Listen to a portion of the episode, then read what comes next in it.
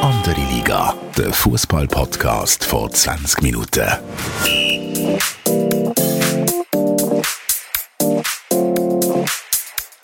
Willkommen zu einer neuen Episode von Andere Liga, dem Fußball-Podcast von 20 Minuten. Mein Name ist Tobias Wedermann, Sportchef von 20 Minuten und ich bin in Lissabon, direkt nach dem Spiel gegen Portugal mit dem Fabian Febu Rauch, NZZ-Fußballjournalist.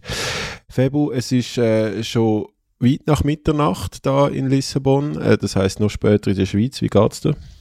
Mir geht's grundsätzlich sehr gut. Joe Tobi, es war ein schöner Sonntag. Ähm, ich bin ja recht grosser Anhänger von Rafael Nadal, von dem her hatte ich einen coolen Sonntagnachmittag gehabt. Der Abend war weniger schön aus Schweizer Sicht. Wahrscheinlich. Wie geht's dir?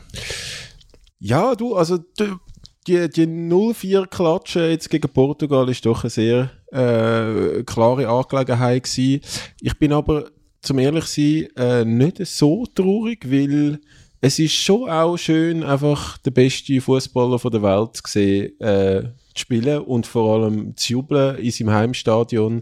Das hat schon auch noch ein bisschen Spass gemacht, ne neben der ganzen Schweizer Geschichte.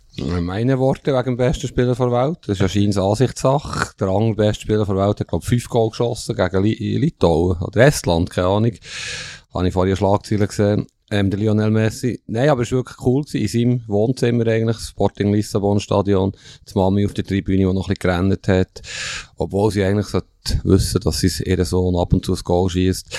Nein, es war vor allem beeindruckend gewesen. Wir haben es vorhin schon diskutiert. Der Typ ist uralt als Fußballspieler und sagt der Spieler davon, hat ein super Verständnis für das Spiel. Ist einfach, einfach ein, ein geiler Fußballer, ja. Schön gewesen, ihn noch einmal live zu sehen. Ja, wir sehen ihn ja schon bald wieder. Wir kommen nachher auch nochmal auf den Cristiano Ronaldo äh, zurück. Äh, aber so ein bisschen die Erkenntnis jetzt, ähm, gegen Tschechien wirklich nicht gut gespielt in Prag, ähm, gegen, gegen Portugal jetzt komplett vernichtet worden. Wie, wie siehst du es? Wo steht zum Schweizer Nazi? Ist irgendwie gerade ein bisschen bitter. Ja, hast echt gut zusammengefasst. Es äh, hat mir eine schlechte Leistung gedacht in Prag, sehr schlecht sogar, vor allem in der ersten Halbzeit. Jetzt in Lissabon, ja, man kann ja jetzt im Detail auf das Spiel sprechen. Ja, ich bin schockiert eigentlich. Ich hätte nicht gedacht, dass das passiert, dass die Schweiz noch einmal so vorgeführt wird. Wir sind ja nachschauen, das letzte Mal so hoch verloren haben sie vor 14 Jahren in einem Testspiel gegen Deutschland in Basel. Das letzte Mal höher verloren vor 25 Jahren. Irgendwie habe ich das Gefühl gehabt, die Zeiten sind vorbei, wo die Schweiz dermassen vorgeführt wird. Aber wenn wir ganz ehrlich sind, ist es ja nicht mal ein Jahr her, in Rom gegen Italien. In der EM-Vorrunde, aber heute war es irgendwie anders gewesen, krasser gewesen, der Unterschied. Ich meine, Portugiesen könnten nicht 10 noch, aber sie könnten 6, 7 Goal problemlos schießen. Ich hätte es nicht erwartet und da gibt einiges zum Aufarbeiten, sowohl für uns zwei sein, aber vor allem für die Schweizer Nazi. Ich glaube, dass, ja, die Schweiz ist in einer kleinen Krise, vier Spiele kein Sieg in diesem Jahr und äh, die Leistungen sind wirklich sehr schlecht. Ich nehme an, gehst mit mir einig, oder? Ich bin einig äh, mit dir. Ich habe vor allem gedacht, so Prag ist vielleicht einfach ein Ausrutscher. Ähm, man kennt sie ja ein bisschen von der Schweizer Nazi, dass sie dann gegen die richtig guten Gegner dann auch wieder gut spielen. Ähm, und heute ist es, ist es so recht erschreckend gewesen. Man hat ein bisschen Hoffnung gehabt nach dem 1-0 von Haris Seferovic, wo dann aber aberkannt worden ist. Und ähm, dann ist es aber wirklich eine so klare Sache gewesen, auf allen Positionen. Es ist, ähm, ja, es ist, es ist äh, wirklich ein bedenklicher Auftritt von der Schweiz gewesen heute. Aber tun wir doch schnell ähm, schauen, was zwei von den Hauptleuten ähm, oder Hauptspieler auf dem Platz äh, gesagt haben nach dem Spiel gegenüber 20 Minuten. Ähm, fangen wir mal an mit dem Sherdan Shakiri.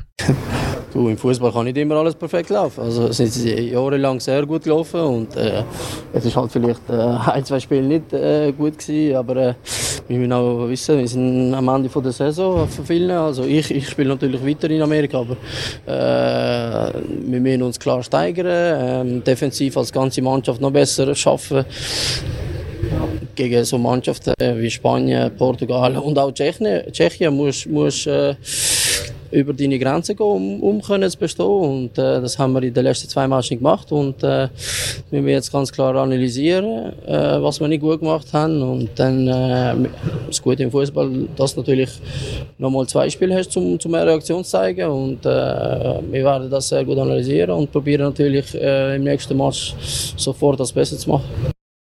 Ja, es, die Frage war, äh, gewesen, vielleicht noch an Sheridan Shakiri, ob man sich jetzt ein bisschen Sorgen machen um die Schweizer Nazi nach diesen zwei Auftritten.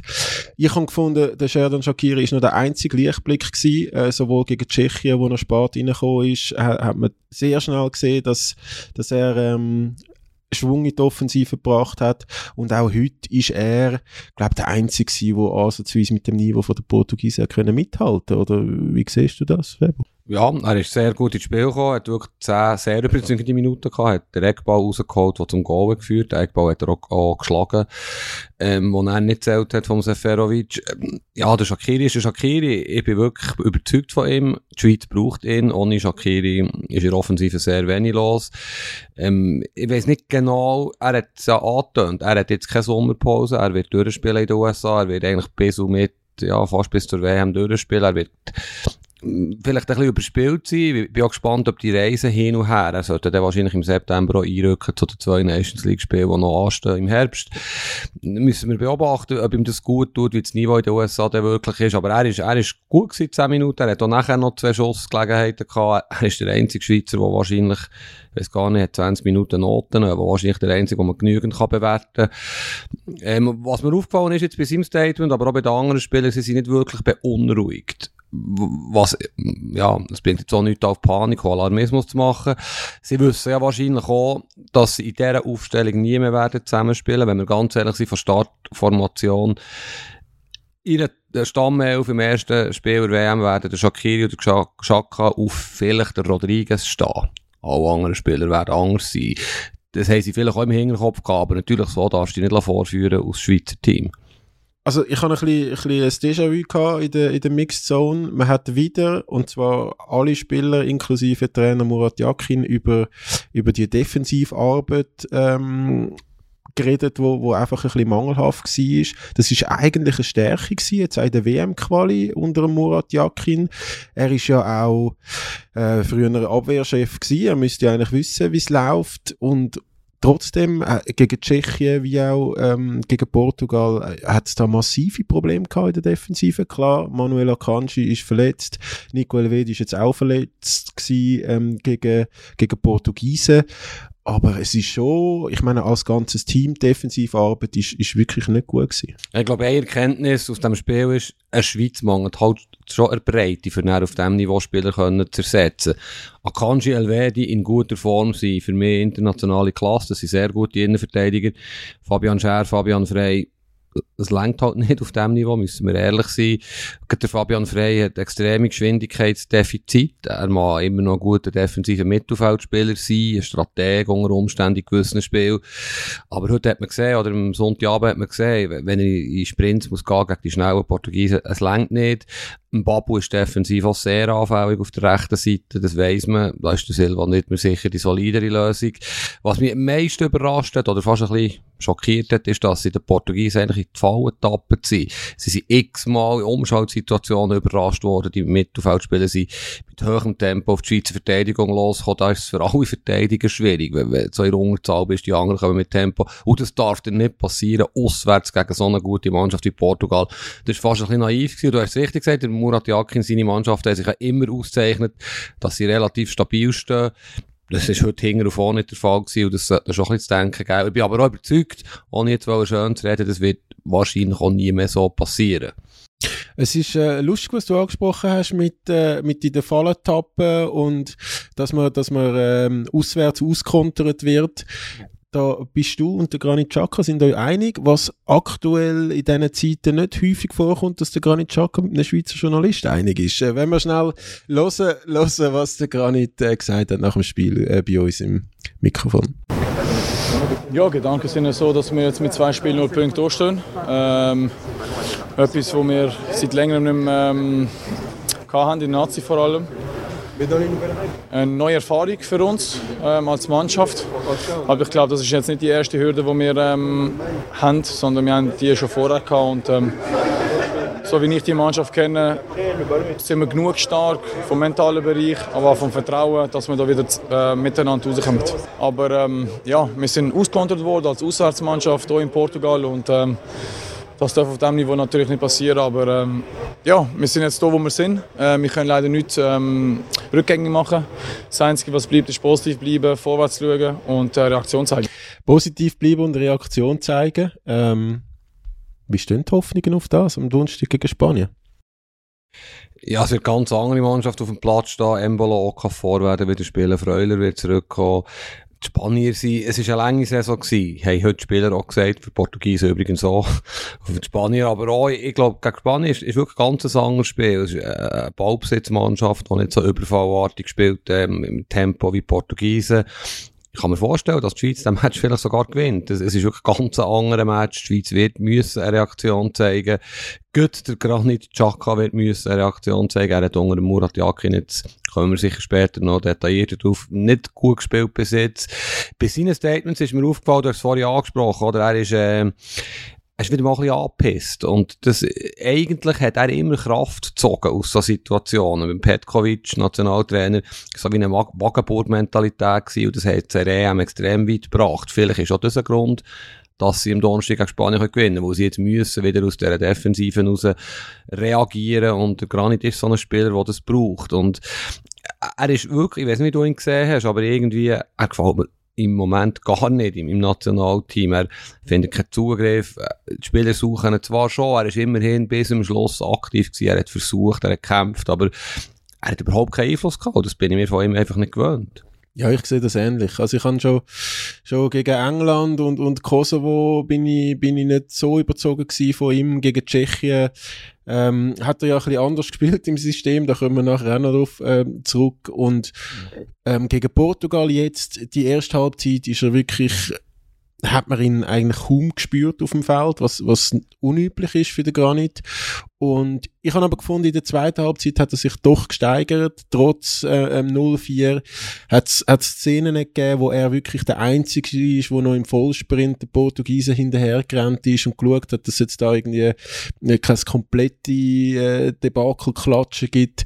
Ich habe schon gefunden, in der zweiten Halbzeit hat er sich nochmal gesteigert. Aber ähm, ja, er, also er gehört sicher auch nicht zu, zu, zu, zu den besten Spielern vom heutigen Abend. Es gibt aber solche, die noch viel schlechter sind, finde ich. ja, ist natürlich so. Ähm, es hat sehr, sehr viele Spieler gehabt, das, was ich vorhin gesagt habe, mit der fehlenden Breite, die halt auf dem Niveau schlichtweg nicht länger. Ich auch Renato Steffen ist halt einfach kein Noaka vor, er ist kein Brel Embolo, er ist kein Shedan Shakiri. Das hat man ähm, gegen Portugal auch wieder gesehen. Ähm, die Verteidiger haben wir schon angesprochen, der Gibril Sow im Mittelfeld, wo ich eigentlich sehr viel halte von ihm hat mich gar nicht überzeugt. Er ist in Notz einfach nicht so gut, wie er bei Frankfurt ist. Ist auch heute schwierig gewesen, natürlich für ihn, aber gleich in so einem Match muss halt mal etwas kommen, muss mal etwas zeigen. Sehr merkwürdig war, der Ruben Vargas hat sich beim Einlaufen verletzt. und dann, dann bringt der Trainer, der Jordan Lotomba, das habe ich überhaupt nicht begriffen. Schon vor dem Match, was ist ausgekommen, ich dachte, ja, aber was soll jetzt das? Der Lotomba ist ein Defensivspieler, solid, der kann Außenverteidiger spielen. Aber das ist doch kein Flügelspieler. Und dort hättest du Rocker vor, oder wenn Belastungssteuerung nimmst, halt irgendein anderes Spiel auch ein bisschen offensiver ist, aber irgendwie er hat sich nicht aufgedrängt und äh, ja, es ist eigentlich keiner außer dem Sheridan halbwegs genügend gewesen. Ja, es zeigt halt einfach, die Schweiz hat nicht die Breite von Portugal. Ich meine, man kann ja vielleicht kurz schnell etwas Positives einsteuern, über Portugiesen reden. Wenn du überlegst, Bernardo Silva von Manchester City hat noch nicht von Anfang an gespielt. Raphael Leao mit seinem Tempo hätte ich heute nicht wollen gesehen gegen die Schweizer. Er ist nochmal eingewechselt worden. Die können Weltmeister werden. Und ich, ach, das weiss man ja, ich habe ein Portugal-Herz, haben wir auch schon darüber geredet. Und ja, also, ich finde, der Trainer gefällt mir nicht, wie er sie eigentlich aufstellt, ein bisschen zu defensiv, aber wenn sie natürlich nicht so Umschaltspiel haben wie heute, können sie jeder Mannschaft wehtun. Ja, ich, ich muss vielleicht nochmal schnell zurück zum, zum Jordan Lotomba. Ich habe den Murat Yakin gefragt, ähm, nach dem Spiel, wieso, dass er nicht den Noah Okafor als 1 zu 1 äh, Wechsel zum Ruben Vargas ähm, genommen hat, sondern John Lotomba. Und er hat gesagt, zum einen, äh, hat äh, Lotomba da Benizza auch schon auf Flügel gespielt und zum anderen ist wirklich klar gewesen, dass der Noah Okafor und der Breel Embolo nicht von Anfang an spielen, dass die geschont werden und am Donnerstag und am Sonntag ähm, werden in Genf gegen Spanien und Portugal spielen. Ja, ähm, er hat auch gesagt, am, am Lotomba seine Leistung sei jetzt nicht der Grund gewesen, wieso das verloren hat heute. Da hat er sicher recht. Ähm, Entschuldigung, wenn ich reingrätsche, ähm, aber es ist eine komische Aussage. Der Latomba hat dort schon am Flügel gespielt, Benizza. Er hat auch gesagt, der, äh, äh, der Granit Xhaka hat schon linken Verteidiger gespielt. Hat er aber? Ja, hat er aber, aber ähm, 1% von der Spiel. Latomba ist kein Flügelspieler. Irgendwie, Gibril So hat er rechts im Mittelfeld aufgestellt, wo man weiss, seit Jahren ist ein zentraler Mittelfeldspieler. Das irritiert mich ein bisschen bei Murat Yakin, dass er jetzt so, so Sachen ausprobiert oder sagt, behauptet meiner Meinung nach sogar, sorry, der Granit ist kein Aussenverteidiger, müssen wir jetzt echt nicht diskutieren. Ja, aber das ist ja, glaube ich, einfach ein Beispiel gewesen. Wir, wir kommen nachher noch auf die, auf die, die Positionsdiskussion, die da entfacht ist. Es ist, glaube ich, einfach ein Beispiel gewesen, dass, dass der gar nicht vielseitig einsetzbar ist. Da muss ich den Muri ein bisschen in Schutz nehmen vor dir. Ähm, und äh, am Lotombo hat er einfach keinen Gefallen gemacht, oder? Da reden heute alle äh, nach dem Spiel oder auch in, in den nächsten Tagen, wie schlecht das der war. Ich han, der hat 60 Minuten auf einer Position gespielt, wo er offenbar äh, ganz offensichtlich nicht, nicht der Beste ist oder sich daheim fühlt. Und, und wo der Ricardo Rodriguez dann ausgewechselt wurde und er hinten links gekommen ist, hat das deutlich besser gemacht. Ähm, habe ich gefunden. Absolut, Latomba, ich halte viel von ihm. Ich habe ihn bei IBE relativ eng erlebt. Er kann wirklich als Aussenverteidiger, er bringt gute Physis mit, er ist relativ schnell, er ist jetzt nicht sehr spektakulär, aber er ist in den nächsten Jahren auf jeden Fall Kandidat für dort auf den Aussenverteidigerpositionen, vor allem links, wo ich ein grosses Problem sehe, eine gute Rolle können spielen für die Schweiz. Und äh, vielleicht ergänze ich noch etwas zum Steffen. Ähm, also, wie du vorher gesagt hast, 20 Minuten macht auch Noten über die Leistungen. Der hat ein klares Eis bekommen von mir.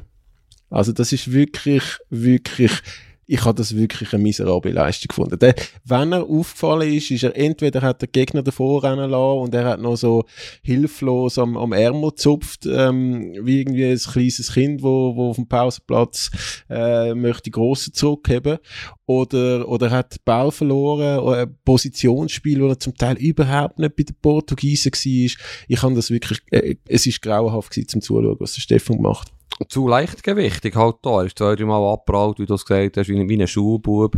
Und ja, wir müssen nicht mit dem Ronaldo vergleichen, der Renato Steffen. Aber eben, es hat so Situationen gegeben, Mittellinie, mal ich mich erinnern, zweimal im Zweikampf ist er einfach wie eine Wange abgebraut. Vielleicht ist es so, eben in Breite lenkt es nicht. Portugiesen bringen dann den Bernardo Silva aus Einwechselspieler heute, wo er geschont ist worden. Ja, das ist halt der Unterschied. Und ich, ich bin wirklich eben, jetzt können Klammern vielleicht schnell auf zu Portugal der Ronaldo, ich meine, den verfolgen wir jetzt, wir haben nachgeschaut, vor 19 Jahren hat er das erste Länderspiel gemacht, das ist schon fast Rafael Nadal-mässig, oder, bei einem gleichen Tag, so etwas, dass wir die dürfen erleben, ist ja eigentlich ein Geschenk, wir als Sportkonsumenten, und wie er in so einem eigentlich für ihn so bedeutungslosen Spiel, okay, es war noch in seinem Heimstadion, die Mami ist auf der Tribüne, aber eigentlich Portugal, Schweiz, who cares aus seiner Sicht, oder? Er hat so viele grosse Spiele gehabt.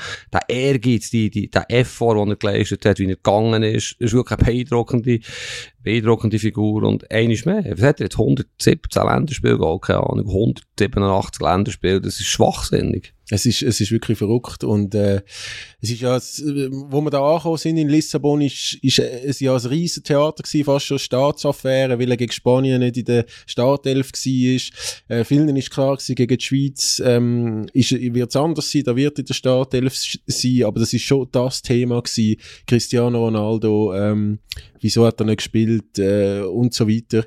Und, und also er ist wirklich, du hast es vorher auch gesagt, ich meine, der ist 37, der ist, der ist der Schweizer mit Ballen davon gerannt. Zum Teil sogar einfach wirklich einfach überholt mit Ballen. Es ist es ist es ist verrückt gewesen zum Zuschauen. Es ist ähm, es hat eigentlich auch Spaß gemacht. Es ist schon es ist schon so, oder? Er ist wirklich ähm, ein Geschenk für den Fußball. Aus meiner Sicht ist er klar der beste Fußballer der Welt ähm, und wird das wahrscheinlich auch noch ein Zeitchen bleiben, auch wenn er nicht mehr aktiv ist. Ähm, also seine Leistungen. Äh, es ist, es ist äh, wirklich Wahnsinn gewesen, was er heute wieder geboten hat. Und also er ist, er ist sicher der grösste Fußballer der Welt. Der beste ist ja wirklich Ansichtssache. Aber Zahlen sprechen für sich. Man kann über Talent reden. Genau. Aber die Gold, die Gold-Diskussion packen wir es anders mal aus. Viel, ja, genau, vielleicht ist er sogar Gold aller, genau, aller Zeiten, weil er einfach so, so gross ist, wie wir es anderes Mal. Er ist aber vor allem so gross in Portugal. Ich musste schmunzeln bei dieser Diskussion wegen dem Trainer. Ich meine, wenn der Ronaldo will spielen spielt er. Er wird immer spielen in den wichtigen Spielen. Die haben ja vier Spiele in zehn Tagen. Der muss auch ein bisschen Belastungssteuerung machen, der Trainer. Und de, solange er im Nationalteam ist, sagt er, wie gespielt wird. Das ist einfach so. Und er würde sich auch nicht auswechseln. Also der steht über, egal wer Nationaltrainer ist, der steht über dem und entscheidet. Und solange er so spielt wie im Sonntag, gibt es auch keine Diskussionen. Und sie haben ja, weißt, das Krasse bei Portugal ist, Pepe ist ja 38, ich glaube sogar der Innenverteidiger. Er ist auch immer noch Weltklasse. Das ist unglaublich. Er ist heute nicht so gefordert worden gegen Seferovic, aber ja, Cancelo hing rechts. Ist, und dann im Mittelfeld sind sie physisch so brutal stark mit, mit den Spielern, die ja auch bei Top-Teams spielen. Vielleicht, für mich, meiner Meinung nach spielt jetzt dort ein Defensive zu viel, aber das wird ihm auch ein bisschen vorgeworfen. Dem Trainer im Santos, aber so ist er Europameister geworden, vor sechs Jahren mittlerweile mit so einer defensiven Aufstellung und sie haben das Zeug, ich ein paar Mal schon gesagt, Weltmeister zu werden. Und wenn sie alles beieinander haben, alle Spieler einigermaßen in Form sind, wird eh nicht gegen Portugal spielen, wo sie eben die Klasse und die so super Technik kombinieren mit unglaublicher Physis und Wucht. Äh, ich meine, früher hat man immer eben Cristiano Ronaldo gesetzt, sie, dann hat so zwei, drei, vier andere Leistungsträger gehabt, die auf internationalem äh, äh, Top-Level gespielt haben. Aber jetzt ist wirklich also die erste elf plus noch ein paar auf der Bank Weltklasse. Also es ist aus meiner Wahrnehmung vielleicht die beste portugiesische Nationalmannschaft, die sie gegeben hat. Auch Diogo Jota äh, von, von Liverpool. Ähm, Joao Felix ist gar nicht äh, aufgeboten gewesen. Also das ist Wahnsinn, was da, was da noch alles hat. Ähm, und ich, ich noch, äh, bin noch an der Pressekonferenz gewesen nach dem Spiel vom, vom Trainer von Portugal, vom Santos, und dann haben die Journalistin so ein bisschen rauslocken, dass er irgendein Superlativ über Cristiano Ronaldo ähm, äh, erzählt und er sagt dann einfach so, ja, der Cristiano Ronaldo ist halt der beste Fußballer der Welt. Das ist eine ganz normale Leistung gewesen, wie wir es kennen von ihm. Das Interessante ist aber, das wird während dem Match überlegt. Ich meine, die Schweizer wollen ja Weltmeister werden. Ja, sie wollen packen bis zum Final. Und dann ist der Match heute so gesehen, und gleichzeitig haben wir ja letztes Jahr gesehen, zu was das die Schweiz fähig ist, oder? Es ist, es ist so ein diffuses Gefühl, irgendwie so ein eine Art Hoffnungslosigkeit für die Schweizer, wenn du das beobachtet hast. Und gleichzeitig haben sie letztes Jahr Frankreich geschlagen im, äh, im, im EM-Achtelfinale, oder? Es ist so, ich weiß nicht, machst du dir jetzt Sorgen um die Schweiz? Ja, ich mache mir äh, wirklich Sorgen.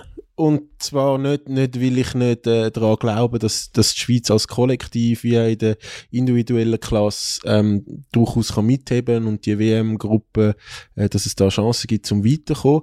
Aber ich mache mir jetzt so ein bisschen Sorgen, so, so der positive, der ultra positive Vibe, wo war letztes Jahr äh, nach dem Start von Murat Yakin, im Wechsel von Vlado Petkovic zu ihm, wo man dann wirklich äh, kein Spiel verloren hat, die WM-Quali sensationell, ähm, Italien auf den zweiten Platz das ist jetzt komplett vorbei. Also England hat mir schon ein bisschen Sorgen gemacht. Kosovo-Spiel hat mir, also hat mich recht schockiert und jetzt die zwei Spiele und jetzt wird es ja dann auch medial ganz andere Themen geben, oder? Jetzt ist äh, jetzt, das haben wir auch schon im, im Podcast besprochen. Bei Mur ist bis jetzt immer gelaufen. Und dann hat er gut kommuniziert und jetzt mal schauen, wie es rauskommt, wenn sie äh, noch kein Spiel gewonnen haben. Das ist noch lustig, ich habe am Mittwoch oder Donnerstag NZZ den Text geschrieben, so ein bisschen, eben, die Schweiz ist immer noch in der Flitterwoche mit dem Jakin, also das war vor dem Spiel in Tschechien, gewesen, wo alles so ein bisschen harmonisch war. Wir waren da oben gewesen, bei Adrian Arnold ja, es war alles so im Flow gewesen. Und vier Tage später war der Titel gewesen, die letzte Woche sind vorbei, oder? Es ist, ja, der Ernst vom Alltag ist jetzt da. Und gleich, ich, ich sehe es nicht ganz so negativ wie du bezüglich der Aussichten. Schnell die Startaufstellung, Sommer im Goal, rechts Widmer, Akanji Elvedi, links Rodriguez, dann vielleicht ein Dreier Mittelfeld, Zakaria, Freuder, Chaka vor, Shakiri, Emboloka vor. Die Mannschaft muss schon zuerst schlagen in einem WM-Achtelfinal. Ja, weißt, es ist nicht alles schlecht. Breitefeld. Ein paar Spieler sind heute an die Grenze gestoßen gegen Portugal. Sie sind sicher weit weg von Portugal, Frankreich, Brasilien und gleich kann einem Turnier, Phrasenschwein, Olé, viel passieren. Die grösste Gefahr ist jetzt die, die du erwähnt hast, Media, wenn du Spanien nicht schlägst, Portugal nicht schlägst, in Genf, sechs Spiele kein Sieg, gehst so im Sommer, es ist eine schlechte Stimmung, Medien, es hat schon ein bisschen angefangen jetzt wieder mit kritischer Berichterstattung, zu Recht natürlich. Ja, das ist ein Problem, wo er ein halbes Jahr lang geht bis zur WM. Darum wäre es nicht schlecht, wenn sie jetzt würde, äh, zum Beispiel Spanien schlagen. Ja, und äh, also es hat schon Fragen gegeben jetzt in den letzten Tagen und, und vielleicht äh, werden die auch noch lauter werden in den in der kommenden Wochen. Ich meine, man hat die Herbstkampagne so erfolgreich abgeschlossen ohne Captain Granit Xhaka. Jetzt ist er zurück und die spielen, äh, die, die gewinnen kein Spiel mehr. Äh, Gibt es aus deiner Sicht einen Zusammenhang oder ist jetzt das einfach ein, ein blöder Zufall? Also weißt, vielleicht zuerst mal erfolgreicher Herbst. Wenn wir das jetzt ganz ehrlich anschauen und nüchtern, es waren nicht grosse Gegner gewesen, ausser einen. Und der hat zwei Penalty verschossen, also das Glück war auf Schweizer Seite. Gewesen. Es ist jetzt auch nicht alles super gewesen. Wir neigen immer dazu, und das ist normal, dass man Zeug überhört und Zeug stark kritisiert musst an Match in Nordirland erinnern, wo der einzige Mensch der Welt, der dort eine gute Leistung gesehen hat, war Murat Yakin. Es war ein unglaublich schlechter Match von der Schweiz. No, no. Es war auch dort nicht alles super gewesen. So wie jetzt, eben, wie gesagt, auch nicht alles miserabel ist. Es ist so ein ein Mittelweg, muss man finden. Aber deine Frage war wegen Granit, und das ist eine sehr, sehr interessante Frage. Ich behaupte diese Frage, geht es gut mit Granit, Chaka und Murat Yakin wird definieren, wie gut das die WM wird, weil meiner Meinung nach, er ist nicht gut gewesen. Du hast recht, in allen vier Länderspielen ist er nicht gut gewesen. Wer ist schon gut gewesen? Von ihm erwartet man mehr, aber ich, mehr vermisse ein bisschen die bedingungslose Unterstützung vom Trainer. Entweder, wenn er das Gefühl hat, der Granit Xhaka entspricht nicht seinem Spielertyp im Mittelfeld, er will schnellere Spieler, vertikaler Spieler, keine Ballschlepper, keine eher langsamen Spieler wie der Granit, langsam im Sinne von, er ist ein Ball, Ballverteiler, dann muss er so klar kommunizieren, was er nicht kann, wo man den Granit Xhaka nicht rausschießen oder nicht auf ihn kann verzichten im Moment. Oder der muss ihn stützen. Aber wenn er so Aussagen macht wie letzte Woche irgendwo, für ihn gäbe es keine Hierarchie im zentralen Mittelfeld. Das ist wie ein Klapp zum Gring, auf Banddeutsch gesagt, für, für einen Xhaka. Ich meine, was, keine Hierarchie im zentralen Mittelfeld. Dort ist der Captain, 101 Länderspiel, der Chef, der Boss. Die Hierarchie ist klar. Alle anderen kommen hinter ihm. was denkt der Granit, wenn er das hört? Also in meiner Meinung nach fällt dort total die Unterstützung, dann setzt er auf eine Position, wo wirklich ihm nicht liegt. Du kannst mal etwas probieren in Tschechien, das 4-4-2, wo der gerade ein bisschen weiter vorne spielt. Aber ja, irgendwo fehlt mir die ganz klare, Be das ganz klare Bekenntnis von Murat Yakin zum Granit Xhaka. Das ist ja heute nicht gekommen, oder? Ja, er hat gesagt, er sei ein wichtiger Spieler fürs Team und was, was man halt selber lachen, ja. Ja, ja. Äh, ich, ich, glaube auch, ich, äh, es ist ja jetzt schon die erste große Beziehungskrise ausgerufen worden zwischen diesen zwei. Vielleicht immer das, du hast es schon erwähnt, er hat gegen Tschechien ein bisschen offensiver gespi äh, gespielt, äh, auf einer offensiveren Position innerhalb vom Team und ist nach dem Spiel dann gefragt worden, ob, ähm, ob er sich dort wohlgefühlt hat oder was seine Lieblingsposition war. Und dann hat er gesagt, ja, nein, die, Trainer, die Trainer, die ihn kennen, wissen, dass, das nicht seine Lieblingsposition ist. Er, er sagt tendenziell lieber ein bisschen, ein bisschen defensiver, also auf der Sechser-Position. Und aus dem ist dann gekommen, ist, ist dann äh, von, von mehreren Medien das aufgegriffen als Taktikkritik gegen seinen Trainer. Und dann hat der Muri Murat Yakin ähm, vor dem Spiel gegen Portugal reagiert und hat gefunden, man hat das aus dem Kontext genommen, man, man hat ähm, keine Nachfrage gestellt, ich weiß gar nicht, es ist da dann auch so ein Hin und Her gewesen, der Pressekonferenz zwischen, zwischen den Journalisten und Murat Yakin. Ähm, wie hast du das jetzt, das ganze, das ganze Gehabe mitverfolgt? Oder was, wie beurteilst du das? Ja, genau so, wie du es jetzt beschrieben hast. Weißt, es ist ja genau das Problem. Der Murat Yakin hat sich nicht zum Granit bekennt, meiner Meinung nach. Ich weiß auch nicht, was sie intern besprechen. Macht so eine merkwürdige Aufstellung. Und die Aussage vom Granit ist eindeutig. Jeder Trainer, der mich kennt, weiss, dass ich gerne ein bisschen tiefer spiele. So war die Aussage. Tiefer im Sinne von defensiver, wie du es erklärt hast, Nummer 6, ähm, Quarterback vor der Abwehr sorry, jeder Trainer, der mich kennt, impliziert ja, der Murat Yakin kennt mich nicht. Da kannst du mir nicht sagen, was du willst. Das hat er genau so gesagt. Er ist nicht blöd. Er hat sein 1000 erste Interview gegeben nach einem Match. Das ist Fakt. Dass sie jetzt sagen, die Medien machen eine Geschichte drauf, baust es auf, finde ich schwach. Weil es ist gesagt, es ist auf Tonband, auf Video, wo immer die Aussage ist dermaßen sonnenklar. Und jetzt haben die zusammen geredet. Granit hat heute irgendwie auch wieder sinngemäß, ich weiss nicht mehr auswendig gesagt, der Trainer ist der Chef, der Trainer stellt mir dort auf ein Spielen, wo ich will, äh, wo er will. und das zeigt ja, dass er einen Einlauf hat bekommen. Er ist richtig zusammengeschissen worden. Und der Muri ist der Chef, und der Muri kennt keine Halbheiten. Das, und darum sage ich, da treffen zwei Alpha-Tiere aufeinander. Ich habe da auch, eine Geschichte gemacht in NZZ am Sonntag. Das wird die grösste Herausforderung für einen Jakin in den nächsten Monaten dort eine Lösung sein. Und er ist der Chef. Das Duell, ich nenne es jetzt mal Duell zwischen diesen zwei Charakterköpfen, die in ihrer Spielergeneration in der Schweiz die stärksten Charaktere sind. Der Muri eine Generation vorher ist der Granit die müssen sich finden, sonst kommt es nicht gut.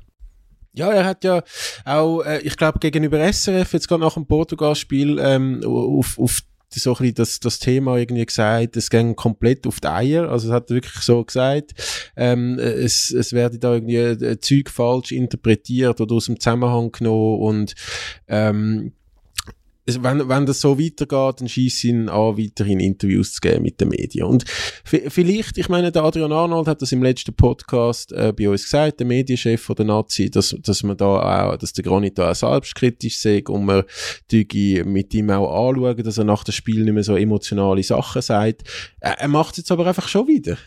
also, also so, ja, also ich meine, man ist schön, wenn man darüber redet und wenn man selbstkritisch ist, aber dann, also, dann hör doch auf, das machen die ganze Zeit. Jetzt haben wir einfach scheiße gespielt und, und mach jetzt nicht ein, ein, wieder ein Thema mit den Medien auf. Petkovic ist nicht mehr Trainer. Aber das, das ist interessant, was du jetzt gesagt hast, weil der, der Murat Yakin sagt, Mannschaft kommt zuerst. Mannschaft, Mannschaft, Mannschaft. Ausgerechnet er, der als Spieler dermaßen Sonderstellung hatte, Sonderstellung eingefordert hat und schon mit 20 seinen Trainer gesagt hat, das sind Vollidioten, so ein bisschen überspitzt formuliert. Ausgerechnet er macht jetzt auf Mannschaft, das finde ich gut. Ein Trainer, äh, das ist ein Mannschaftsspiel, aber er muss doch wissen, dass ein Spieler wie der Granit Xhaka eine Sonderrolle hat. Und schau mal den Podcast mit dem Arnold, wenn man den lost, mit dem Adrian Arnold, der Adrian sagt, oh, ja, Mannschaft, er will jetzt da nicht zu fest über einzelne Spieler reden, wo man ihn gefragt hat, hey, 90% geht um Granit. Zu Recht, er ist dort der Leader, er ist der wichtigste Spieler, er sorgt auch immer wieder für Schlagzeilen, wo er so emotional ist, wie er eben ist. Wirklich alle zwei Monate gibt es wieder irgendeine Geschichte oder ein Eklat mit ihm. Und die ganze Sache mit dem Murat und mit dem Granit hat Potenzial, dass es eskaliert. Ich sage nicht, es muss so weit kommen. Vielleicht laufen sie sich jetzt zusammen, wo sie sind beide intelligent. Und sie wissen, sie brauchen einander. Und wenn sie sich jetzt so verhalten, dass das eskaliert, dann ist das ein riesen Problem. Und Prognose, wie das ausgeht, ist sehr, sehr schwierig zu geben, weil sie eben so sind, wie sie sind. Und man kennt sie zum Teil seit 30 Jahren ja, es ist für uns Medien sehr interessant, aber es ist vor allem interessant für die Mannschaft. Und die, ja, die bekommen das ja auch mit. Das sind 26 Spieler im Aufgebot im Moment. Und es geht um was geht in den Medien? Tagelang. Granit, Muri, Granit, Muri. Die müssen das aus dem Weg räumen, so schnell wie möglich ich weiß nicht, wie, wieso dass das nicht möglich ist. Zum einen, ich meine, wir Journalisten sind ja, müssten ja auch froh sein, dass wir einen Granit Xhaka haben, wo, wo ähm, eine grosse internationale Klasse hat, äh, zum Teil super Spiel macht äh, und dann halt einmal einen raushaut und, und zeigt, was er denkt bei uns äh, in den Interviews und dann wird's dann halt einmal groß gemacht. Aber, aber so, so Sachen wie jetzt eben irgendwie äh, nach so einem miserablen Tschechien-Spiel, ähm, wie du sagst, also du sagst ja, er sei genug intelligent, dass er gewusst hat, was er in dem Moment gesagt hat. Ähm, ich, ich weiß es nicht. Ich, ich bin mir zum Teil nicht sicher, also jetzt überhaupt nicht, dass ich ihm die Intelligenz abspreche, aber ich bin mir nicht sicher, ob er realisiert, wie er gewisse Sätze form, formuliert, wie, wie, man denn das nachher kann verwerten kann. Äh, weiß ich nicht, ob er das checkt in dem Moment, wo er es sagt. Aber ich bin sehr gespannt. Ich finde jetzt die Geschichte mit der Position wird, wird ähm, äh, in den Medien ein bisschen heißer gekocht, als, als sie ist, finde ich. Ähm, aber ich glaube auch, dass, dass die, die Diskussion rund um die zwei, dass das äh, sehr, sehr, sehr großes Eskalationspotenzial hat, vor allem wenn jetzt nicht bald äh, wieder gute Leistungen gezeigt werden. Äh, wie, siehst du eine Schweizer Nation, die ich gar nicht schauen kann? Also zuerst mal hast du gesagt, es wäre die, Heißkochen-Geschichte. Es ist natürlich eine Stellvertreter-Geschichte. Ich finde auch, die Situation, Position, Taktik ist nicht so relevant. Es ist Spiele gewesen, wo der Trainer etwas hat ausprobieren Das darf er. Er darf dort auch mehr mit sechs Stürmern etwas ausprobieren. Das sehe ich auch nicht so eng. Aber es ist, wie gesagt, eine Stellvertreter-Diskussion für das grosse Ganze, wo ich ein grosses Problem sehe. Oder es kann ein grosses Problem werden. Und ich sehe eine Nationalmannschaft ohne Granit, wenn das der Trainer will wenn er dort einen anderen Spielertyp will. Aber ich glaube nicht, dass man den Granit mit all seinen Verdiensten, er ist noch nicht alt, er ist noch in guter Verfassung, kannst nicht einfach rausschießen. Nach dem, was er alles geleistet hat, geht er letzten EM mit seiner Art, er geht voran, er ist der Chef. Kann natürlich sein, dass er andere Spieler hemmt. Seien wir mal ehrlich, an seiner Seite spielt Remo Freuler, das ist ein dankbarer Adjutant, aber der könnte mehr als einfach dort nur die Rolle spielen, die er im Moment spielt. Vielleicht wäre Gibril So, wäre Dennis Zakaria, den ich von beiden sehr viel halte, besser würde mehr zur Geltung kommen, wenn nicht der Granit all die Bau, die ganze Aufmerksamkeit und alles würde absorbieren. Das sind Überlegungen, die der Murat möglicherweise anstellt, im kleinen Kreis mit anderen Trainern. Vielleicht möchte er dort mehr Dynamik im Spiel haben.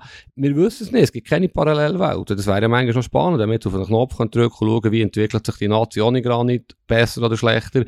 Ja, aber es muss dort, es muss entweder ein klares Bekenntnis kommen, und jetzt wiederholen wir an, oder der muss er sich von ihm trennen. Und das wird natürlich einen riesen Skandal geben. Aber es hat, ältere Leute mögen sich erinnern, 1996 hat der Arthur Schorsch oder äh, Alain Suter oder Adrian Knupp völlig überraschend nicht aufgeboten für die EM in England, kurz vor der EM. Denkbar dümmster Zeitpunkt. Also, wenn du so etwas machst, musst du es ein halbes Jahr vorher machen. Ich bin wirklich sehr, sehr gespannt, was da passiert. Ich kann mir die Mannschaft, wie du sagst, nicht vorstellen ohne Granit, wo er einfach so gefühlt 20 Jahre dabei ist. Aber im Shoot ist ja wirklich alles möglich.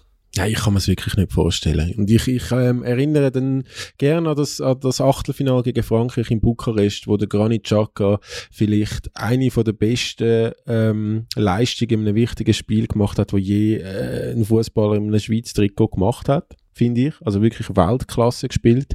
Und so jemand braucht man, braucht man an der WM. Und das ist keine Diskussion. Die müssen sich, müssen sich jetzt zusammen, zusammenreißen, wenn man so einfach sagt. Die müssen sich jetzt wirklich zusammenreißen. Aber mal, er macht so viel Interviews, die unnötig sind. Adrian Arnold hat es gesagt, zu emotional manchmal, du hast es vorhin angetönt. Wir haben, glaube schon letzte Woche über das geredet, über das Interview nach einem Arsenal-Match, was sie die Champions League verspielt haben. Du kannst doch dort nicht herstehen und allen Spielern sagen, sie haben keine Eier, allen Mitspielern. Nur er sei gut gewesen. Also weißt, äh, eben, er ist nicht dumm, im Gegenteil, aber irgendwo, die Emot, vielleicht, vielleicht hat er ja gar nicht so Unrecht, wenn er sagt, er redet jetzt nicht mit den Medien.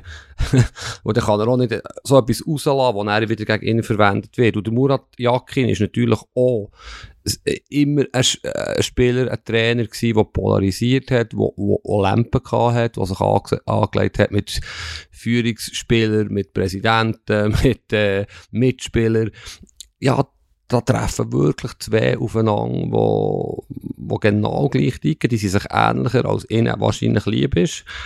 Und, ja, das, das, das äh, es ist extrem interessant und der Murat ist der Chef auf dem Papier und wahrscheinlich auch in der Gruppe und er muss ja dort auch Stärke den anderen Spielern gegenüber zeigen. Ich bin wirklich sehr, sehr gespannt, wie das rauskommt. Wird, für mich ist alles möglich. Es ist wirklich alles möglich. Auf einmal, ich traue auch beiden zu, dass sie irgendwo mal ein Interview geben und wirklich mal reden, was sie denken. Und dann hier und da und dort.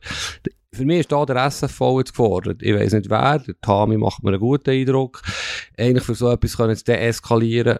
Aber ich sehe da wahrscheinlich mehr als du. Ich sehe da mehr Sprengpotenzial als du der Granit hat ja noch mit etwas anderem für Schlagzeilen gesorgt. Ähm, er hat äh, nach dem Tschechien-Spiel einen Screenshot auf Instagram gepostet äh, von einem äh, Leserkommentar, wo, wo so ein bisschen sinngemäß, ich wollte jetzt nicht die ganze Botschaft wiedergeben, aber so, was sind das für schöne Zeiten gewesen, wo, wo die Andi Eglis und, und Sutters und so äh, in der Nazi sind, jetzt heissen die alle Zakaria, so, Chaka, Shakiri, man kann sich auch nicht mit dem identifizieren. Und äh, der Schweizerische Fußballverband hat dann gerade reagiert, hat gefunden, das sei, das sei äh, rassistisch, das geht gar nicht, ähm, hat sich hinter den Captain gestellt und ja, auch Spieler haben, haben gefunden, es ist ein absolutes No-Go. Ähm, es haben sich dann auch, äh, äh, also es ist ein Leserkommentar vom, vom Blick gewesen, das darf man schon sagen. Äh, ich glaube, die, solche Leserkommentare gibt es aber leider bei, bei vielen Medien. Ich, ich gehe davon aus, das hat man auch schon bei 20 Minuten gelesen. Ähm, dass der Blick hat sich dann ganz, ganz groß entschuldigt äh, beim Granit und bei der ganzen Schweiz und überhaupt. Ähm, ich, ich finde, ich finde, ich habe im ersten Moment gefunden, es ist schon eine Sauerei und, und das ist ein rassistischer Kommentar, aber auch dort habe ich wieder gefunden, wieso jetzt einfach einen Nebenschauplatz aufmachen nach dem Tschechien-Spiel. Aber wie, wie siehst du, wie hast du jetzt die, die Rassismus-Diskussion noch, noch wahrgenommen? Also vielleicht muss man dazu sagen, der Granit hat es nach dem 2 Uhr morgen, glaube ich, auf Instagram gestellt, nach dem Spiel in Tschechien. Irgendjemand wird ihm das zugespielt haben. Ich gehe nicht davon aus, dass er alle Leserkommentare auf Blick und 20 Minuten, wo immer geht, selber gelesen. Ja, über einen Kommentar ist jedes Wort zu viel, was der Typ geschrieben hat. Das ist wirklich, sorry für das Wort, ein riesen Vollidiot, ein Rassist und eigentlich, ja, aber wie du, vielleicht sind wir abgestumpft, aber so Kommentare habe ich schon leider hundertmal gelesen. Es geht ja immer in die Richtung, kein Rauch, kein Wedermann, viel zu viel Shakiris und Dunkelhütige. Das ist dermaßen schwachsinnig, dass es eigentlich traurig ist, muss man über das reden, aber offenbar gibt es zu viele Menschen, die so denken ich verstehe aber gleichzeitig auch nicht, vielleicht komme ich jetzt in die Teufelsküche, dass ein Spieler wie der Granit mit seiner Erfahrung das um 2 Uhr morgen in Prag postet, weil ja, es ist schwierig, es ist wirklich schwierig, wo man muss aufpassen, was man sagt, aber es ist wahrscheinlich äh, zu einfach, wenn man sagt, die muss ignorieren, solche Vollidioten. Und es zeigt sicher auch, dass er aufgewühlt war nach dem Match. Vielleicht ist jetzt das so heikel, aber wenn sie jetzt 3-0 gewonnen hätten, gut, dann wäre der Kommentar nicht gekommen, aber er war auch nicht zufrieden gewesen, seine Position, das Ganze drum und dran. Ja, und die Debatte, die wird doch die wird immer da sein. Es wird ja, wenn man die U-Mannschaften anschaut, von der Schweiz, von U15 bis zur U21, es hat so viele dunkelhütige Spieler, zum Glück wo die gehören zur Schweiz. Das ist, das ist die nächste Genera also Generation. Da kommen jetzt so viele Spieler nachher, die unglaubliches Talent haben, die aber halt anders aussehen, anders heissen. Das darf überhaupt keine Rolle spielen, da sind wir uns einig. Und die Debatte gibt schon so lange. Also, es ist ja beim Petkovic jahrelang ein Thema gewesen. Es ist, wo die ersten Italiener sich kamen, ist wahrscheinlich ein Thema gewesen. Es ist traurig, dass man über so etwas 2022 noch reden muss. Und ich würde mir hier ein bisschen mehr Gelassenheit wünschen. Aber wahrscheinlich ist es schwierig und kann ich das leicht sagen. Ich heiße Rauch und nie so etwas über mich le müssen lesen. Es ist, oder ich weiß nicht, du, hast, du kennst zum Teil die Spieler besser, dann hast du vielleicht mehr mit ihnen über das geredet, über das Problem. Das muss ja wirklich sehr belasten, oder? Ja, also, so wie man es ja gehört, ist der Granit Xhaka wirklich sehr emotional gewesen über den Post. Also der ist sehr berührt gewesen. Ich weiß nicht, traurig, ob das richtige Wort ist, aber sehr emotional. Der Gibril So, wo ja auch namentlich erwähnt war äh, in, dem, in dem Kommentar, der hat das auch noch bestätigt, dass der, der Granit sehr emotional war. Er, er hat äh, anders reagiert und, und er sieht halt einfach auch, eben, es gibt, wie du sagst, Idioten und, und äh, das Internet macht es auch möglich, dass die Idioten ihre, ihre Meinung äh, weiter als der Stammtisch können transportieren. Aber äh, ich glaube, der Gibril hat das richtig gesagt, ein Großteil von der Schweizer, äh, Schweizerinnen und Schweizer, wie auch von den Schweizer Fußballfans, die, die denken nicht so. Und es ist, es ist, äh, sind wir mal ganz ehrlich, wenn, wenn die, die, die Schweizer Nazi alles Spieler hätte, wo Meier, Huch, Wedermann, was auch immer, äh, dann, dann wäre vielleicht der Hans-Uli in Hinterpfupfiken happy aber äh, wir wären einfach niemals an der WM in Katar, wir wären nicht an der EM im Viertelfinale gewesen. Äh, also, das, das, ist einfach, das ist einfach so. Das aber, ist Fakt. Aber jetzt habe ich eine Frage die, Also zuerst mal, oder als Journalist wirst du ja ab und zu auch kritisiert. Es gibt Fanforen. Ich habe recht lange über eBay geschrieben und da bin ich zum Teil auch recht hart kritisiert worden anonym und ja irgendwann ist für mich entschieden, anonyme Kritik nehme ich nicht ernst. Wenn, wenn der Tobias Wedermann mir ein Mail schreibt, ich sage Pfeife, hat schlecht geschrieben, wenn ich mich nicht beleidige, gebe ich Antwort. Aber irgendwann anonym, noch mit einem Pseudonym, einem lächerlichen, kann ich nicht ernst nehmen. Und so läuft es mit diesen Leserkommentare, für mich ist das, das grösste Übel. Ich finde auch so Social Media sehr grenzwertig, was da zum Teil äh, postet und geschrieben wird, aber Leserkommentare, User-Kommentare finde ich wirklich das Schlimmste. Und dann sind sie meistens noch irgendwelche Fantasie nehmen. Aber kann, kannst du mir sagen, wie das genau läuft? Er hat ja bei 20 Minuten brutal viel Leserkommentare, von dem lebt er ja auch, dass ein Ausfluss ist, dass man in Interaktion ist mit diesen User. Aber offenbar, logischerweise werden die ausgesiebelt. Da gibt es ja das Programm, oder? Das, die können ja nicht jeden einzelnen manuell überprüfen, oder? Gibt es das Programm? Also es gibt natürlich äh, ähm, ein, ein System, wo, wo, wo eine Art mit, mit Wörtern gefüttert wird, wo, wo einfach nicht gehen, wo, wo rassistisch sind, wo, wo hetzerisch sind, ähm, diskriminierend, was auch immer. Das, dann wird alles, was, alles, was dort drin steht, äh, die Wörter werden Kommentare gerade aussortiert. Ähm, es ist aber so, dass jetzt in unserem Fall sehr, sehr viele Kommentare ähm, von Personen effektiv gelesen und freigeschaltet werden. Ähm, es ist auch so, dass dass die, die kleine Anzahl äh, Idioten, die einfach möchten rassistisches und diskriminiertes Zeug ähm, veröffentlichen, dass die natürlich den Weg finden, Tricks, andere Schreibweisen, dass, dass es dann gleich landet, äh, ähm, online landet.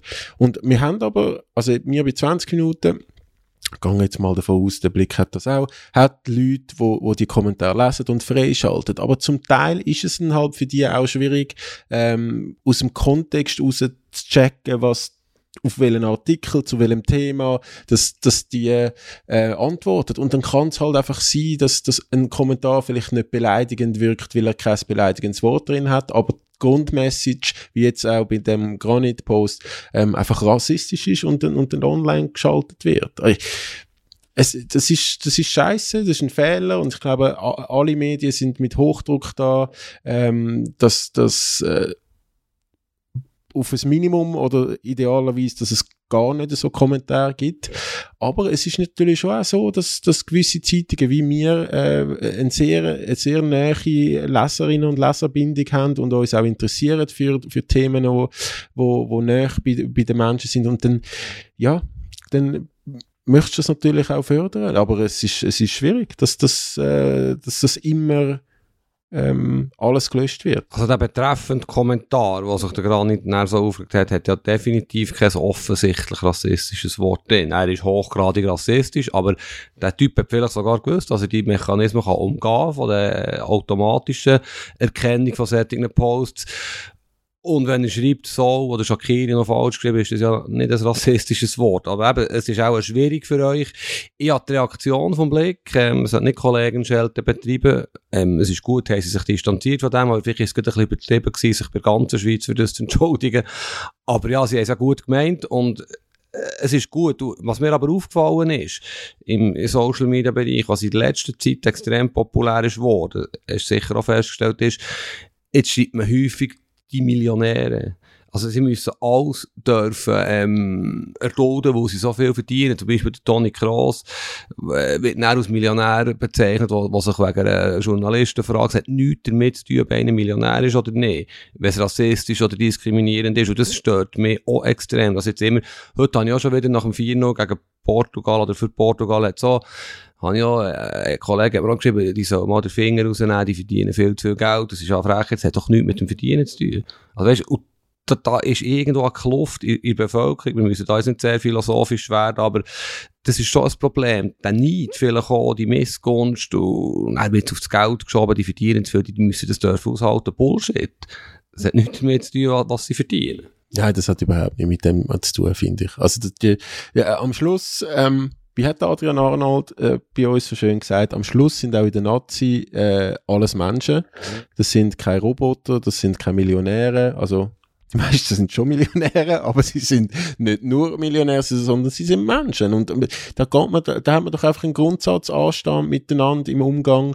Ähm, und das kann auch mal kritischer sein oder auch mal hitziger, aber es sollte einfach nicht beleidigend sein und, und diskriminierend und rassistisch. Und ähm, egal wie viel Geld das jemand auf dem Konto hat, wie viel verdient oder eben auch, dass, dass man das Recht rausnimmt, dass einfach, wenn jemand berühmt ist, dass, dass, dass man die Person anders kritisiert, als jetzt irgendwie, weiß auch nicht, der, der Millionen einfach geerbt hat und, und irgendwo äh, unbekannt wohnt.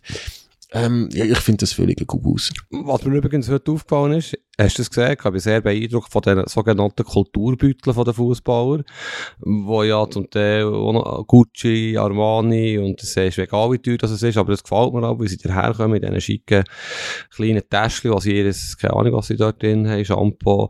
Hast hast Ronaldo, Cristiano Ronaldo ist ja hinter dem Granit durchgelaufen in Mixzone und hat, glaube ich, einen dabei gehabt, einen Helfer, der ihm zwei Kulturbeutel hat. Mir es die sind noch ein bisschen heller und noch ein bisschen goldiger. Äh, ähm, und er hat unglaublich coole Trainerhosen angehabt. Vielleicht hast du erkannt, was das für eine Marke war. Also eben, das, das ist schon, sie zelebrieren es natürlich auch, oder? Das würden wir, sind wir ehrlich, das würden wir auch auch. Wenn, wenn, wenn du dort so, so ein Star bist und, aber es hat mich beeindruckt, das kann ich auch sagen, wie der Ronaldo dort hinten durchgetanzt ist und irgendein Helfer dabei hatte, der ihm sein Zeug hat nachgetragen. Ja, also, da hat man ein paar äh, Louis Vuitton, Gucci Muster und so gesehen, wie, wie, wie du richtig sagst. Ähm, ich habe aber auch ein Foto von dir mit einer Louis Vuitton Tasche, wo, wo du, äh, wo du die Tasche sehr schön gefunden hast. Also, es, es ist, Absolut, absolut. Wir sagen jetzt nicht, wem das die gehört. Es gibt ja Menschen, die gerne würden, also so. Übrigens, äh, äh, du hast mir ja noch ein Foto geschickt hier in, in Lissabon, wenn wir schon dabei sind. Apropos Goldsteak, kann ich vorhin auch erwähnen. Tut mir leid, ich habe jetzt vier Ausgaben nicht mehr erwähnt. Was hast, was habt ihr da gegessen in Lissabon? Gold? Nein, wir haben nicht in Lissabon gegessen und es bin auch nicht ich gewesen. Aber wir tun uns, ähm, wir, wir, wir tun uns äh, annähern. Wir haben in Prag äh, goldige Brownies gehabt. Die Frage ist nicht Lissabon, ja. genau. Wir, haben Gold, wir sind uns da an, langsam angetastet. Aber gell, jetzt bist du nicht beleidigt. Der Adrian Arnold hat ja letztes Mal zu Recht gesagt, dass du mir relativ angefeilt hast im Podcast. Da darf ich auch wieder mal einen zurück. Ja, also ich glaube eher, dass das, dass der Hörerinnen und Hörer dass das Goldsteak-Thema langsam auf den Sack geht. Das ist zumindest die Reaktion, wo, wo ich bekommen habe. Aber jetzt, jetzt haben wir es wieder mal gebracht. Aber es ist so das Louis Vuitton-Täschchen oder Tasche, die ich dort ankam von einem Kollegen, äh, das, das hat mir gefallen, ja. Ja, Nein, ich, auch da wieder, Mann. Also, die verdienen so viel Geld. Die haben, wie, jetzt auch so, wie man es jetzt gerade in der aktuellen Saison sieht, die haben gar nicht Zeit, die Freizeit, um ihr ganzes Geld wirklich geniessen oder auszugeben. Ähm, ob jetzt die für ein paar hundert Stutzen so eine, so eine äh, Louis Vuitton SSR oder wie du sagst, Kulturbeutel haben, ähm, das ist doch, äh, da ist scheißegal. Also, sie sollen machen, was sie wollen. Und die andere Diskussion von diesen Rassisten oder wie auch immer, die Stammtisch-Idioten, die wird, die wird immer da sein, die wird auch WM da sein, wenn die Schweiz drei Spiele verliert, du das sofort zuerst Totschlagargument. Und ja, es ist auch schade, dass immer noch so viele Leute auf das anspringen. Also eben jeder, der, mir das sagt, der, der weise in den Schrank und sagt, man kann darüber reden, ob der Granit ein guter Spieler ist, ob er auf der falschen Position spielt, unabhängig von wo, von Herkunft ich behaupte, vernünftige, aufgeklärte Mensch, Menschen sind sich da einig. Ja, das ist die gleiche sinnlose Diskussion wie beim Hymnen singen. Oder das kommt ja dann auch, das ist ja gerade beim Italien-Spiel, sind da wieder Politiker auf Twitter aktiv, oder sagen ja klar, ähm, äh, sagen die Italiener besser so emotional, wie die die Hymne singen. Äh, ich meine, wenn wir so eine emotionale Hymne hätten wie die Italiener, wären wir auch vielleicht mehr on fire. Und ich weiß nicht, ähm, ob ich das nachher muss rausschneiden, Fabu, aber also auf der Schurni-Tribüne singt dann im Fall auch keiner der Schweizer Psalm mit. Also, mein Nachname ist Rauch, mein Heimatort ist Lützelflühe, tiefst Zemmital. Ich bringe jetzt im Morgenrot daher her, weiter kann ich nicht. Also das ist so, ich würde auch nicht mitsingen, wenn ich so gut hätte können. Obwohl ich es gar nicht könnte. Also eben, es ist genau die gleiche sinnlose Diskussion. Abgesehen davon sind, glaube ich, die ersten zehn Minuten von der Schweiz gegen Italien noch die besten gewesen an diesem Spiel. Also es hat nicht am Hymnensingen äh, gelegen, dass die Italiener besser Apropos Italien, was sagst du zum Willi, wenn wir noch schnell ein Laufen drehen Willi Gnonto vom FCZ ähm, gestern sein Debüt gegeben für, für die erste Mannschaft äh, von Italien und gerade einen sehr schönen Assist gegen die Deutschen, schlussendlich 1-1 gewesen. Ähm, ja, ich glaube, also wir haben ja schon mal gesagt, Angelo Canepo ist sehr nervös geworden mit jeder Trainerentlassung, wo, wo passiert ist wegen Breitenreiter. Ich kann mir vorstellen, dass er jetzt gestern auch ein bisschen stolz war auf seinen Spieler, aber jetzt auch nervös wird. Aber kann man sagen, Arrivederci Willi, oder? Arrivederci Gnonto, der ist weg im Sommer. Ja, also es, es, das wäre, für den FCZ wäre das recht bitter. Also das, das Team geht wirklich ein bisschen auseinander. Mm, aber es geht wahrscheinlich jetzt so einfach, wie es dann noch 4, 5 Millionen mehr durch die Leistung. Vielleicht spielt er noch in den nächsten Tagen ich glaube, es würde, wir haben schon diskutiert, es wäre besser, wenn er noch ein Jahr würde bleiben, aber wahrscheinlich ist er jetzt zu gross für die Super League. Nicht mal unbedingt zu gross für FCZ, das würde ihm wirklich gut tun, aber er muss in eine Top 5 Liga. Vielleicht nicht zu Inter Mailand, sondern eben zu Hoffenheim, hat man ja gehört, mit einem anderen Breitenreiter, nicht wo er kann spielen kann, wo er regelmäßig eingesetzt wird, aber er ist wirklich gut. Er hat das Tempo, ja, ich habe bei der Vorbereitung gesehen gegen Deutschland, wie er dort im Gegenspieler schon beisäckelt. Der, der ist gut und der, macht sie weg. Und die Italiener sind abgesehen von dem ja wirklich, wenn man die Startaufstellungen angeschaut gegen Deutschland, sie sind halt im Moment nicht so gut. Das gehört auch, auch, auch zur Wahrheit, warum sich die Schweiz dort durchgesetzt hat. Sie haben nicht die Qualität von Portugal. Und was ja noch witzig ist, normalerweise würde ja die WM etwa in fünf Tagen anfangen. Also in fünf Tagen wäre die Schweiz ihr erstes WM-Spiel. Wenn sie nicht im Winter wäre in Katar. wenn sie in fünf Tagen würde anfangen, wer würde Weltmeister werden? Wer wäre die Top-Favorit im Moment? Das ist eine sehr gute Frage. Darf ich mit Top 3 antworten? Ich würde sagen, aktuell wäre Brasilien, Portugal und, und Argentinien vermutlich in der Verlosung. Ja, im Moment, die Argentinier haben mich sehr beeindruckt. Die sind wirklich sehr gut gegen Italien. Italien sehr schlecht im Finalissima, im Europameister gegen Copa America-Sieger letzte Woche. Brasilianer ist das gleich wie bei den Portugiesen. Sie haben ein super Potenzial. Ich finde auch dort, der Trainer stellt ein bisschen defensiv auf, aber sie haben, glaube Südkorea 5-1 geschlagen. Die Franzosen sind im Moment nicht gut. Für die ist sicher ideal. Fährt WM erst in einem halben Jahr an. Aber es hat auch noch, eben, ich finde Spanien jetzt nicht ganz so gut, Deutschland auch nicht. Die Engländer sind die Engländer. Irgendwie hätten die Spielermaterial, die Spielergeneration, aber die werden das kann man sich irgendwie nicht vorstellen. Bin bei dir, die drei sind im Moment die Besten und, und dummerweise hat die Schweiz gegen einen von denen in der Vorrunde und auch noch gegen Serben. Also, für die Schweiz ist sicher sehr gut, fährt die WM, von dem her hat, hat es etwas gut, findet die WM in Katar statt. Ja, reden wir dann Mitte November nochmal miteinander, ob das wirklich so gut ist. Was bis dahin, äh, kann noch ganz, äh, ganz viel passieren. Ähm, ja, willst wenn wir noch schnell über Wales, Ukraine ein, ein Wort verlieren. Äh, Wales hat, äh, glaube das erste Mal seit 64 Jahren habe ich gelesen, ähm, sich für die WM qualifiziert, hat gegen die Ukraine 1-0 gewonnen. Sehr bitteres Eigengoal nach Freistoß vom Gareth Bale, vom Jarmolenko, der ins eigene Goal köpft. Äh, die haben auch Chancen gehabt, ist natürlich auch sehr emotional gewesen, vor dem Spiel oder rundherum, äh, halt jetzt auch mit dem Krieg in der Ukraine. Ähm, aber Wales ist da klammheimlich äh, ein bisschen als europäische Fußballmacht am Aufsteigen in in den letzten Jahren. Ich glaube, dann vor 64 Jahren sind sie in Halbfinale gekommen. Ich kann mich jetzt täuschen, sonst können wir es da rausschneiden. Und sie sind ja vor sechs Jahren in Halbfinale gekommen, in der EM. Ähm, aber eigentlich brauche ich Wales nicht in der EM, äh, WM, da bin ich ganz ehrlich. Ich hoffe immer noch, dass die Italiener irgendwie eine Wildcard bekommen. haben wir das schon mal gehabt, aber äh, ja, ich bin immer noch traurig, sind die nicht dabei ja, der Gareth Bale finde ich eine grosse Figur. Er ist schon einer, der polarisiert, der eigen ist, aber immer, wenn ich es gönne, er hat wirklich sehr, sehr grosse Karriere gehabt, wird manchmal ein unterschätzt und, ein bisschen auf sie darauf reduziert, er jetzt, dass ich unglaublich Vertrag hat abgesetzt bei, bei Real. Aber immer, wenn ich es gönne, weil es brauche ich nicht unbedingt. Die Ukraine hat die schöne Geschichte gefunden, irgendwie im Ganzen drumherum. Haben ja eine coole Mannschaft übrigens, eine, eine coolere als Wales eigentlich. Und ja, finde ich jetzt ein bisschen schade, ist, ist, ist Ukraine nicht dabei. Ja, ich auch äh, wirklich auch, äh, nicht, nur, nicht nur wegen der ganzen emotionalen Geschichte, wo man es der Ukraine einfach würde gönnen, sondern, sondern die haben wirklich auch noch ein cooles Team und, und die, die Charaktere wie ein Sinchenko, der Linksverteidiger von, von Manchester City, die sind jetzt halt auch durch die Thematik ein bisschen öffentlicher wahrnehmbar geworden und, und das sind wirklich noch coole Typen, die mit Emotionen dabei sind, wo, wo, wo auch starke Fußballer sind. Das, ich finde es auch äh, schade, aber ähm, ja, es ist jetzt, wie es ist. Es ist jetzt noch Costa Rica, Neuseeland. Das ist ein Kracher, dann müssen wir schauen, dass wir das Playoff ja, spielen. Ja, könnte vielleicht ein kleines Public Viewing machen mit Hörerinnen und Hörern. ähm, also das ist doch ein schöner Schluss. Und weißt, gestern, also am Sonntag, war der wichtigste Moment, gewesen, äh, da hatte ich wirklich fast ja, Angst gehabt, äh, die Siegesrede von Rafa, wenn er wäre zurücktreten, hätte ich glaube fast ein bisschen rennen Von dem her, es ist, es ist trotz allem ein Top-Sonntag für mich, ich hoffe für dich auch. Ja, ich, ich, äh, du, am Schluss sind wir äh, Journalisten, wo, wo dürfen die Nazi begleiten und, und die Spiele analysieren und berichten über alles drumherum. Ähm, und wenn die mal so auf den, auf den Deckel bekommen wie heute, dann gibt's ja auch viel zu berichten. Also wir machen jetzt einfach unseren Job und äh, es ist ein schöner Ausflug gewesen. Lissabon ist eine wunderschöne Stadt. Ähm, jetzt geht's zurück nach Zürich. Äh, für dich geht's auf Bern natürlich.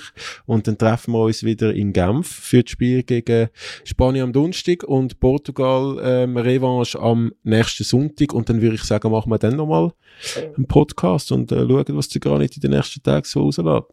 Genau, und dann haben wir ja Sommerpause, sehr kurze, und der eine oder andere äh, cool Name in Aussicht, vielleicht für einen Podcast mit Gast in, in den nächsten Wochen. Es ist noch Frauen-EM, muss auch gleich die Super League wieder an. Sagen. Wir werden nicht äh, arm werden, was Themen anbelangt in den nächsten Wochen und Monaten. Ähm, in dem Sinn, es ist in der Schweiz jetzt drei am Morgen, Februar. Das ist äh, fast schon rekordverdächtig, äh, was wir da für einen Einsatz leistet für den Podcast. Ähm, danke vielmals, Febu, dass wir, dass wir da äh, noch Zeit gefunden haben, um ein bisschen über, über das Nazi-Debakel von den letzten Tagen äh, quatschen und freue mich auf den nächsten Podcast. Tschüss zusammen. Tschüss zusammen. Andere Liga, der Fußball-Podcast vor 20 Minuten.